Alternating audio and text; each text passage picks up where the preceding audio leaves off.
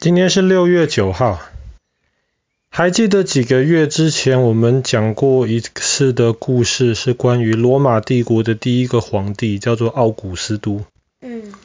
第一个皇帝其实不是凯撒，是他的养子奥古斯都。奥古斯都。我们要今天要讲的故事是罗马帝国的第五个皇帝，他是一个很有名的暴君，暴君就是很糟糕、很糟糕的皇帝，他叫做尼禄。那这个人，Nero，尼禄虽然是暴君，可是尼禄这个人其实还蛮重要的。那尼禄一开始，他其实就是第四任皇帝的儿子，然后他本来其实就是太子，就是要当下一任皇帝的。他的妈妈很心急，他的妈妈很希望看到他儿子赶快变成皇帝。所以后来他妈妈就决定了，把他爸爸，就是第四任皇帝毒死，让他吃有毒的东西。这样子，尼禄十七岁的时候就当上了罗马帝国第五个皇帝。那他妈妈一方面觉得这毕竟是我的孩子嘛，什么都要听我的；二方面他觉得尼禄这么快可以当上皇帝，他应该有很大的功劳，所以。尼禄一开始的时候，其实他妈妈很想去分他的权利，但是尼禄一开始的时候，其实是一个蛮好的皇帝，因为那个时候的罗马帝国还算蛮富有的，然后尼禄就常常用国家的钱，然后让食物这些基本的东西变得很便宜，然后让老百姓也不用缴这么多税，所以一开始的时候，大家其实都很喜欢这个皇帝。可是后来，尼禄跟他妈妈的关系越来越僵。有一天，外国有一个使者，然后要来见这个罗马帝国的皇帝。他妈妈当然也想在场，这是一件很大的事情。那尼禄很生气，尼禄就命令他妈妈千万不可以在场。他用皇，他用皇帝的身份，不是用儿子的身份来命令。哇，那他妈妈就很气啊！你是我的儿子，而且你能够这么早当上皇帝，都是我的功劳。他妈妈就威胁尼禄说：“如果你不继续听我的话的话，我就把你废掉，我就让你的弟弟能够当皇帝。”哇，尼禄是皇帝啊，他怎么能够接受任何人，即便是他妈妈威胁他的宝座呢？所以这个时候，尼禄就想了一个计谋。什么计谋？他忽然对他妈妈很好，非常尊敬，然后要。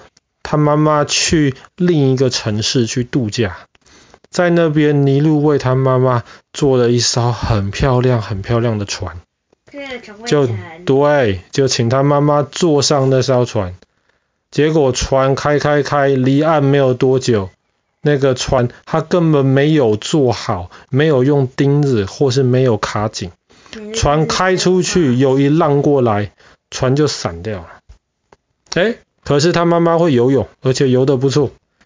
既然从海上这样子游了回来，那从此他妈妈就跟他这个儿子势不两立了。他妈妈好几次想要派杀手去把尼禄杀掉，但是尼禄也是很小心的一个人。但是这些事情再怎么样子是皇宫里面的事情，跟老百姓没有什么关系。真的让老百姓非常非常受不了、非常恨尼禄的一件事情，是发生在西元六十四年。那一年，罗马大火，火从罗马城的一边起来，然后因为风的帮助，就一直烧、一直烧、一直烧。烧到罗马城，其实有一个凯旋门。后来巴黎的那些凯旋门，其他地方凯旋门都是从学一开始罗马城那个凯旋门。那整个凯旋门被烧垮，很严重的一场大火，很多老百姓家的房子都被烧掉。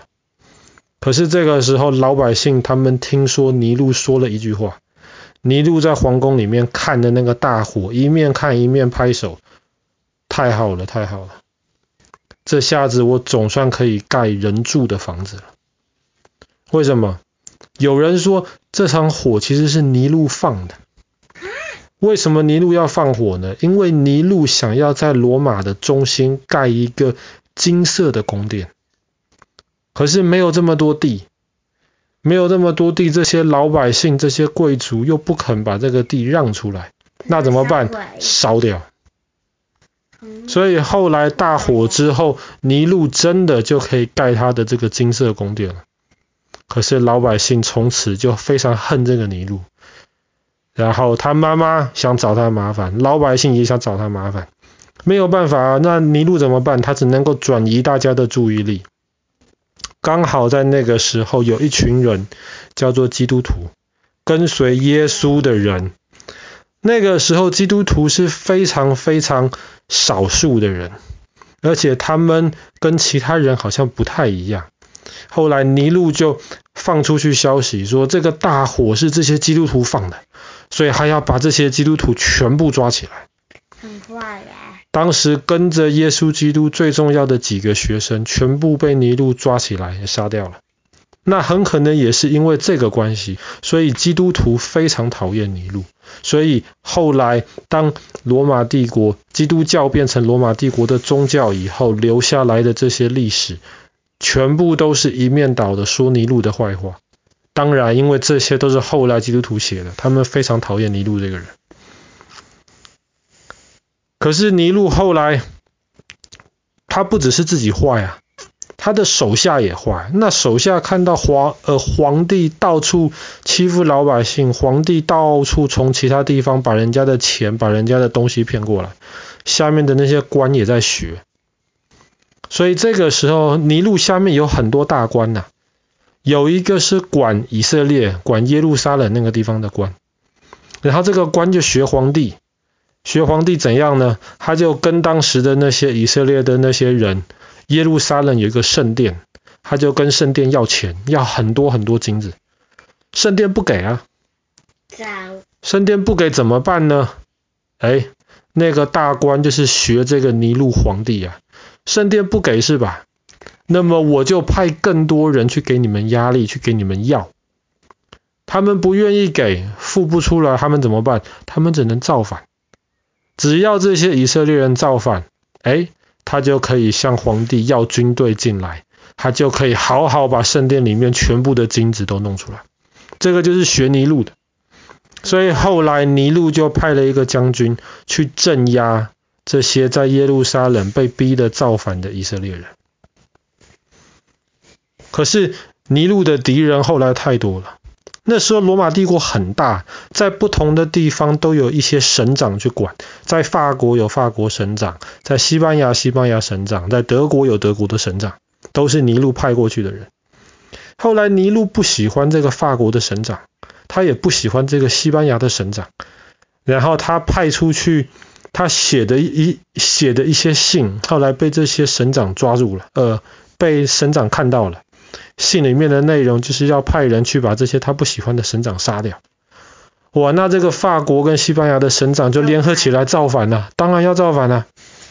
哇，他们一开始造反，然后特别是那个法国的省长就带着军队离意大利本土越来越近，越来越近。尼禄听到了就很紧张，压力很大。然后他妈妈的那些杀手。很多其他老百姓又想找他麻烦，他想一想，不行了，他只能逃离罗马，逃到其他地方去。他怕那个法国的省长造反的兵打进来。他不知道的是，在在那个时候没有电话，没有网络嘛。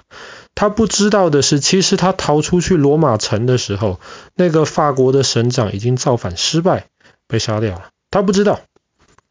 可是他还是逃离了罗马城，然后在西元六十八年的今天，他被他的手下逼着杀掉了。大家觉得他这个人敌人太多了，而且太可恶了，所以尼禄就死掉了，第五任皇帝就死掉。可是他死掉之后，事情还没有结束。为什么？西班牙那个造反的省长本来是跟法国省长一起的，后来法国省长死掉了，西班牙的省长就打进了罗马，皇帝也不在啦，太好了，打进了罗马，那么人家就立他为你就是罗马帝国的皇帝。可是他手下有一个重要的将军，很多仗其实都是那个将军打的，那个将军不服气呀、啊，那仗是我打的，凭什么你当皇帝？所以这个皇帝当了几天就被他手下的将军造反，那个将军造反成功了，罗马人没有办法，就只能立那个将军当皇帝。可是尼禄当时逃离罗马的时候，他把支持他的那个德国的省长叫回来，要德国的省长带兵来帮他。后来德国省长的兵带到了，看到里面已经换了两个皇帝了，哇，他手上有兵啊，他就说你们都可以当皇帝，我也可以，他就带兵打进罗马城，然后就变成了第三个皇帝。有点夸张了。然后这个时候。罗马城里面乱七八糟的消息传出去了。本来尼禄派去打耶路撒冷、打以色列的那个将军也带兵回来了。大家都可以当皇帝，那么我也来试试看。所以那个将军就在罗马城打败了从德国回来的那个将军，变成了第四个皇帝。所以尼禄死掉的那一年，那一年罗马帝国出现了五个皇帝。很奇怪，当然扣掉尼禄不算，因为尼禄是真正的那个皇帝，所以大家就称接下来那一年叫做四帝之年，四个皇帝的一年，一年可以换四个皇帝，你就知道那个时候的罗马帝国多么的混乱。好了，我们今天的故事就讲到这边，罗马帝国历史上有名的暴君尼禄。